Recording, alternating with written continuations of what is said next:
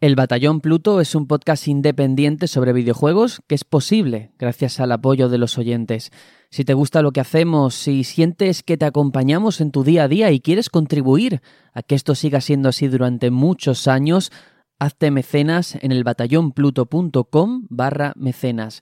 Gracias a personas como tú, hacemos esto posible.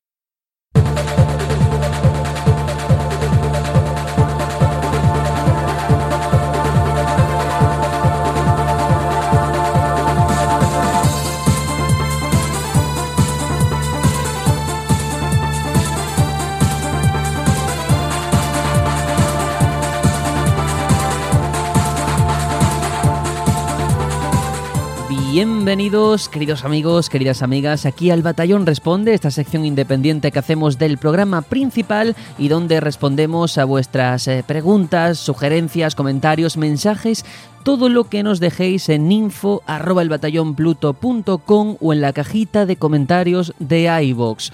Lo de hoy es una cosa muy experimental porque no hay comentarios casi de manera literal, pero mm, de donde no hay nosotros vamos a sacar, vamos a obrar el milagro, porque creo que tenemos la capacidad para hacerlo todos juntos. Así que yo voy a darle la bienvenida como cada semana a mis compañeros. Tony, bienvenido. Pues gracias, ya por fin en un, en un responde que, bueno, mm, por fin tras la mudanza, primera vez que estoy en un responde y es el responde más experimental de la historia. Así que, bueno, creo que me han dicho que el eco de mi micro también es el más experimental de la historia, así que van a juego. ¿Pero eso lo dijiste hoy o el martes? Yo lo he dicho todos los días de mi vida desde que nací. Yo nací ya sabiendo hablar y dije eso. Ajá, vale, vale. Bueno, pues hoy vamos a hablar de cositas. Hicimos un responde en directo donde no estuviste, pero creo que lo escuchaste después. No sé qué te pareció la experiencia. A nosotros muy guay los que estuvimos. Muy guay. Yo creo que siempre que se hace algo con, los oyentes, así en directo y tal, se hace muy ameno, pueden participar y, además veía la cantidad de comentarios y, ostras, eh, hay una interacción importante en el chat, eh, muy orgulloso de, los oyentes que tenemos. Sí, sí, sí, sí. Para no haber, eh, para ser un sustituto de un evento de presentación de Sony, oye, hicimos lo que pudimos, que no está nada mal. Así que habrá que repetir. Yo creo que es una cosa, a mí es que me encantan los directos. Tiene ahí como un punto de, improvisación que hace que sea todo muy mágico y muy, muy natural. Así que a ver si, si tenemos la ocasión de, de repetir. Vamos a seguir porque también nos acompaña Juanjo, ¿qué tal? Pues muy bien, muy contento de estar aquí de nuevo, después de tanto tiempo sin hacer un responde. Eh, menos mal que es el más experimental de la historia y no es el más triste de la historia, que en ese sí que estuve. Estuve en el más triste de la historia porque solo estábamos dos, estábamos tú y yo, Sergio, mano a mano de respuestas. Nada, muy contento, con mucha ganas de ver lo que dicen los siguientes, aunque poco voy a poder decir, porque como no estaba presente, pues la mayoría de cosas no irán por mí. Pero bueno, aquí estaré. Bueno, pero es tu oportunidad también para contestar. Y es verdad que no fue el más triste, pero todas las semanas eh, estamos ahí con el riesgo de convertirse en el más triste. Porque siempre decimos, bueno, vamos a quedar tal día para cualquier historia. Y uno no puede, el otro se descuelga, el otro solamente a tal hora porque se tiene que ir 20 minutos después. Al final todo sale, ¿eh? Pero siempre hay un momento donde todo peligra. es la magia de este batallón. El mes de mayo es que ha sido complicado para los miembros del batallón. Hemos estado con muchas historias. De hecho, todavía hay quien, sigue ocupado. Pero bueno, poquito a poco. El mes de mayo es un mes histórico, duro y difícil para, para hacer podcast es verdad, pero mira, lo hemos pasado, lo vamos dejando atrás, nos adaptamos a la nueva normalidad también del podcast y vamos a, a, pasarlo muy bien hablando de videojuegos, como lo hicimos, como digo, ese jueves en directo, junto también a Trades. ¿Qué tal? Pues muy bien, la verdad es que esto está cada vez más interesante, lo de los responde. Cada uno es distinto al siguiente, o sea que bien dándole emoción al asunto. a ti es al, que mejor oigo. No sé si es porque toda la semana te tengo al ladito eh, virtualmente o por qué, pero te escucho estupendamente. bueno, pues que no se descuelgue el micro, que de vez en cuando lo hace, así que esperemos. Pues pero no, bien, bien. Y además eh, tengo mucha curiosidad por ver por dónde sale esto, porque como dices, tenemos algunos comentarios selectos, pero poquita cosa. Nada, hombre, habrá que ir masticando cada, cada comentario, cada mensaje. Yo soy Sergio Tour, presento esto, vamos a ir de hecho directamente con ellos porque hicimos un informe de emisión sobre The Last of Us, más de cuatro horas, nos lo pasamos eh, genial, precisamente haciendo un poco del aperitivo antes de, de lo que va a ser el lanzamiento de la segunda parte. Y a raíz de todo eso hemos recibido mensajes, por ejemplo el de Gorka Gonka, que lo primero que hizo al ver el audio fue escribir Sí, cuatro horazas de The Last of Us, vamos a por él, hijos de Pluta. FPYOS, ostras, os combo la carita, muchas gracias por un gran informe lleno de información y experiencias valiosas. Lo que hoy se ha logrado es llenar de emoción y de alegría mi corazón. Es fascinante saber tantas cosas y en compañía de los grandes generales. Soldado Gitam fuera. Bueno, aquí somos cuatro personas ahora mismo, dos estuvimos en el informe y otras dos no. Me gustaría saber los que no estuvisteis por motivos ajenos al programa. Hombre, eh, ¿qué relación tenéis con De la Sofá? Si esperáis con ganas la segunda parte, si no, un poco que, que, que el oyente se pueda hacer un esquema mental de, de vuestra relación con la saga. Pues mira, yo la primera vez que jugué a The Last of Us fue ya remasterizado. Yo no tuve PlayStation 3 y me compré un pack de, de Play 4 que era The Last of Us remasterizado, eh, la trilogía Uncharted y God of War 3. Era como el, el pack Uh, por si te has pack. pedido Play 3. Sí, sí, sí. De hecho, siempre que lo digo dices buen pack y es que estoy de acuerdo, es un pack perfecto. y mira, esa fue la primera vez que yo toqué The Last of Us y la verdad es que es, es, es un juego muy distinto porque transmite mucha humanidad, mucho realismo en un ambiente en el que normalmente se puede tirar más por la fantasía o, sí que se puede intentar tirar por el momentos duros y momentos difíciles, pero no muestran tanto lo que es el vivir en, una sociedad así. Y creo que The Last of lo hizo fantástico y le tengo ganas a la segunda entrega, pero después de lo que me he gastado en mudarme a otro piso, me parece a mí que me esperaré un poquito. Bueno, pues yo por mi parte decir que yo sí lo jugué en Play 3, lo tengo en Play 3, eh, fue un juego que me gustó mucho.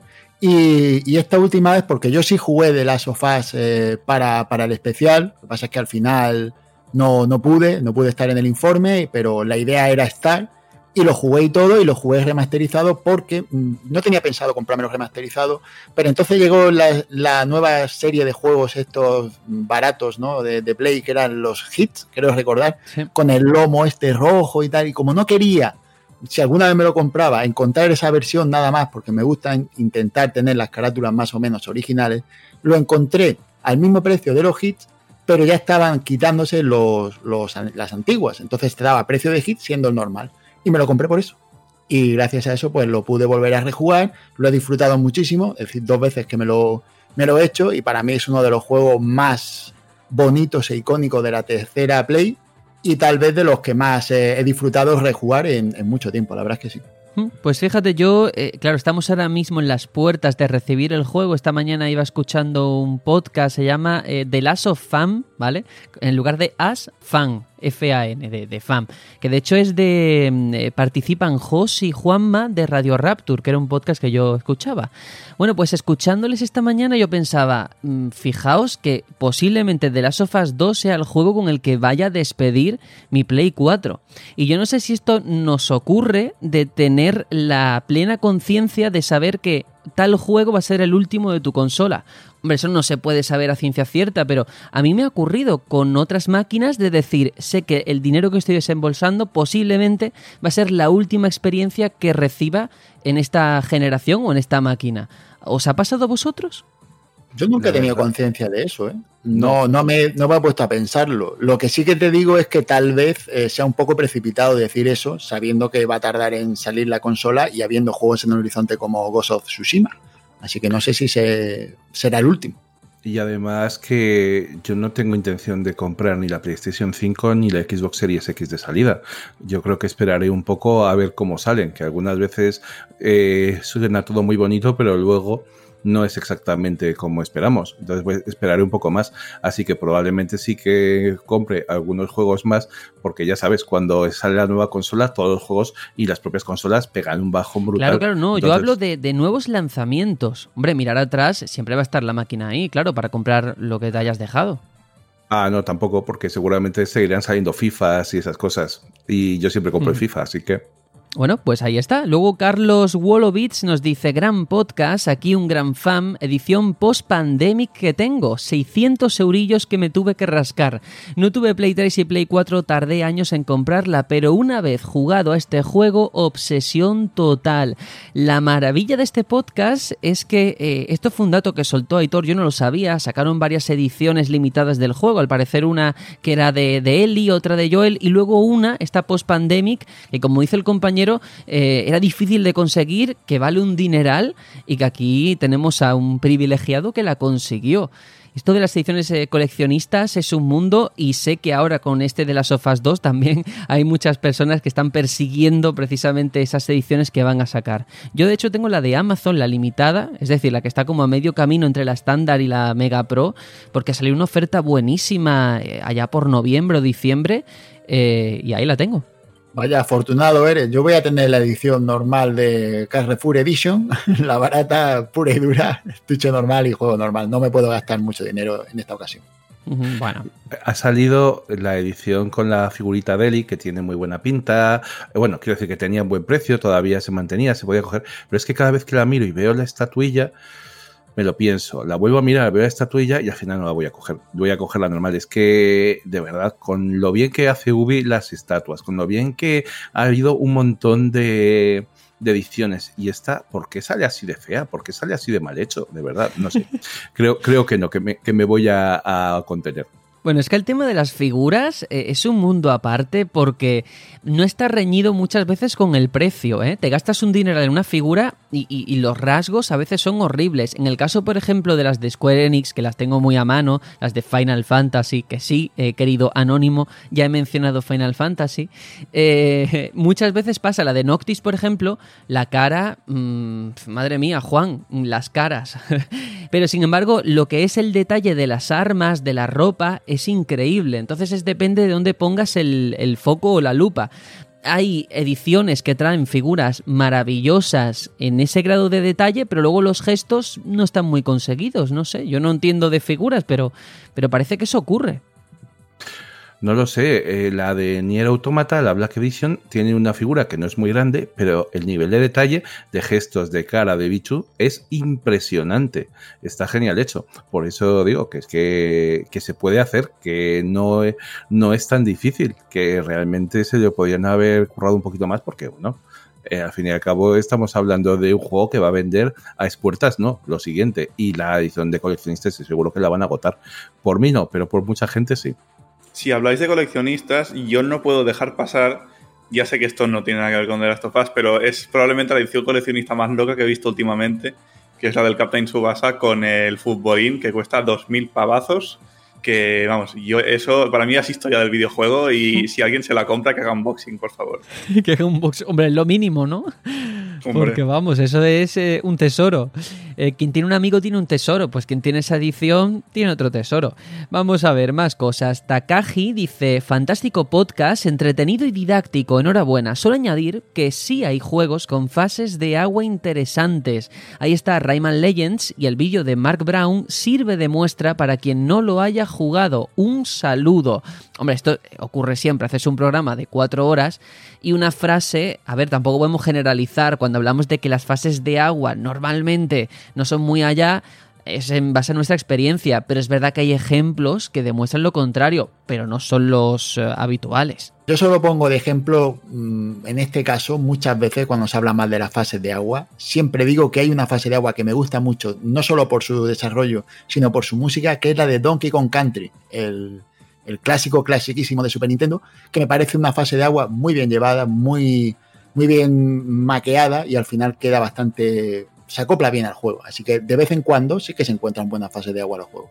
en mi caso, mm, yo pienso que es que hay tantos ejemplos icónicos de fases de agua que son tan difíciles o que a lo mejor corresponden al inicio de, crear fases acuáticas, el famoso templo del agua o las fases de agua de Super Mario Bros., que creo que no eran malas, pero sí que, bueno, eran más difíciles, eh, no había tanta costumbre de cambiar las físicas según estuvieses en agua o en tierra pero creo que hay que romper una lanza a favor de los juegos que suceden todos en el agua, como pueden ser Abzu o esos Endless Ocean de Wii, que poco se habla y vamos, es que me, me sabe muy mal que siempre que se hable de fases acuáticas o de agua en videojuegos sea para para decir el templo del agua del Hombre, es que si un juego que solamente se desarrolla en el agua te sale tedioso, entonces es un desastre. A ver, ¿cuántos juegos que solo se desarrollan en, tierra son malísimos? Hombre, muchísimos, muchísimos, pues es verdad. No, pero fíjate, eh, como comentaba el martes, ahora que estoy jugando a Sonic, eh, es el ejemplo vivo de todo lo que yo odio en las fases acuáticas, porque recuerdo que Sofía hablaba del tema de la movilidad, que el movimiento,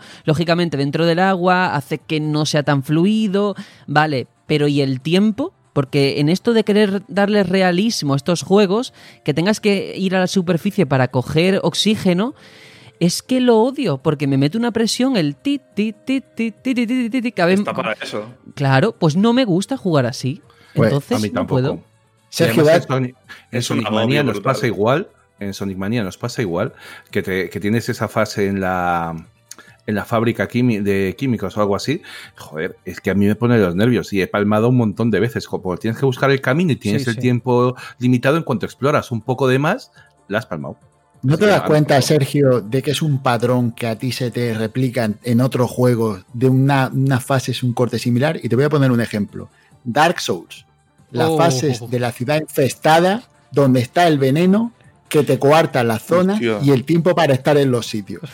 Es, un problema que tú tienes con esa dinámica de juego. Que, que además de lo que se trata de eso, de molestar. Pero es que a ti te molesta un poco de más, creo yo. Sí, sí, no, yo soy una persona previsible, sin duda. Pero como has dado un hueso, has hablado de Dark Souls, voy a leer un comentario porque ahora las hostias van a ir en dirección a Trades, no a mí.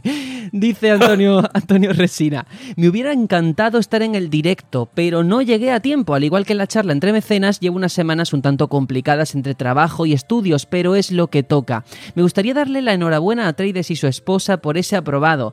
Y siguiendo con Atreides, a mí tampoco me llama para nada la atención Dark Souls, aunque por otros motivos. Por su dificultad sé que no disfrutaría jugándolo. Creo que disfruto más con la pasión que pone Juanjo cuando habla del amo. Ja, ja, ja. Muchas gracias por todo lo que hacéis. Voy a hacer un poco un revival, porque imagino que Juanjo no lo habrá podido escuchar. En el directo que hicimos, alguien nos preguntó cuál es vuestra mayor decepción, puede ser, o cuál es el juego que todo el mundo considera que es una obra de culto, pero vosotros no tragáis. Y aquí Atreides tuvo el arrojo, la valentía de decir con el micrófono Dark Souls. Esto merece una explicación detallada. Sí, es cierto, tengo que decirlo. Ese día no pude tomar la medicación porque por la pandemia no pude ir a buscarla y de verdad que lo siento. no, hombre, es que creo que lo comenté en el momento. El problema que yo tengo es que no termina de convencerme eh, el juego porque busca. Eh, a veces es muy injusto, eh, no me gusta la forma que tiene contar la historia en la que en realidad es una historia inmanente que tienes que coger y ir buscando tú para enterarte de qué es lo que pasa. Es bastante oscuro y encima tiene una dificultad que a veces me desespera. Entonces al final disfruto poquísimo jugándolo, a pesar de que tengo que decir algo positivo, me gusta la estética, pero el resto de la historia, el resto pues no me termina de convencer demasiado. Así que es eso, todo el mundo habla maravillas, yo me pasa muy parecido a él y disfruto más con Juanjo hablando de El Amo casi que con, bueno, sin casi que con los juegos que, que tiene, así que ¿qué le vamos a hacer? Pero esto sé que no se podía decir en público, así que nada, me flagelo. No sé, los demás que... Por, alusiones, por alusiones, tengo que comentar que aprecio muchísimo a Trader, pero de gusto no tiene ni idea el pobre. ¿eh? no, no, hombre, no, no es así, no es así. ¿eh? Que lo comprendo. Además, yo recuerdo todavía cuando, cuando hice mi explicación en el, en el informe de emisión de Dark Souls, que, que, hablé así, como siempre hago ejemplos con la comida, y dije que, que Dark Souls era como el pescado, y a la mayoría de gente no le suele gustar el pescado. Y eso se entiende. El que juega a Dark Souls y le gusta, comprende que la mayoría de gente no va, no va a disfrutar de eso porque es muy, aunque parezca que no es muy de nicho. Entonces yo entiendo, entiendo perfectamente a Trades, no comparto su opinión, pero bueno, es que aquí no estamos para ser todos iguales, aquí cada uno tiene su manera de pensar y de ser, y yo creo que es lo bonito de esto. Pues ahora que has dicho lo del pescado, es verdad. A mí Dark Souls me gusta como el pescado, en crudo y con mucho wasabi. O sea, ahí estoy muy de acuerdo. Vale, vale, vale, vale, vale, vale. Pero aquí me parece injusto, ahora pensándolo bien, que dos de nosotros estuviéramos en directo haciendo frente a las preguntas como una rueda de prensa. Iba a responder yo, eh. Cuidado. Ah, vale, Tony, porque yo dije Baldur's Gate, que también me cayeron muchas hostias por eso. Pero ¿qué saga de culto? No vale un juego que no conoce ni Dios. Saga de de culto que tú no tragas? Pues mira, te voy a decir. Eh, una se puede llamar saga, aunque sí, seguramente habrá segunda parte. Te voy a decir dos. El saga que mucha gente ama, a pesar de que la última entrega a lo mejor no, Kingdom Hearts. Yo la verdad es que sí, es porque lo he pillado tarde, lo que sea, envejecido, vale. Pero luego Horizon Zero Dawn, personalmente, creo que le falta muchísima chicha. Creo que es un juego precioso y poquito más. ¿Y Juanjo? Bueno, yo decir que, decir saga que no trago es demasiado, porque yo no puedo decir que no trago algo, ¿vale? En fin, puedo decir que soy un poco indiferente a una saga, pero no que no la trago. La, pregunta es de Arctic, ¿eh? Y la dijo así. Vale, vale. Sí, sí, pero la cuestión es que no podría decirte que no traigo una saga porque realmente en la saga entera no puedo decir que no me gusta. Voy a poner el ejemplo. Eh, soy bastante indiferente a la saga de Resident Evil. Pero eso no quiere decir que no la trague, porque por ejemplo, a mí Resident Evil 4 me parece un juego raco y me gusta mucho. Y el Resident Evil 1 me parece un juego, mm, o el 2, perdón, me pareció un juego muy, muy interesante en su momento. Pero es una saga que cuando salen juegos nuevos no me emociona, no, no me pongo loco, como sé que hay mucha gente que lo hace y que entiendo que el juego tiene un impacto brutal. Pero personalmente me resulta bastante indiferente. Vale, bueno, mira, eh, os habéis mojado, que era de lo que se trataba esto, me parece genial. Vamos a ver, más cositas. Gorka con K luego también estuvo viendo el tema del director Cut que sacamos del informe y dice, genial juego, genial programa, genial presentador y colaboradores y genial todo, esperando nuevo informe y que me llegue el de Last of Us parte 2 en unos días. Ay, ay, ay, ay, ay. Darkmaster86, ¿cómo estoy disfrutando este informe de misión? Cada día sois mejores, sigo con él.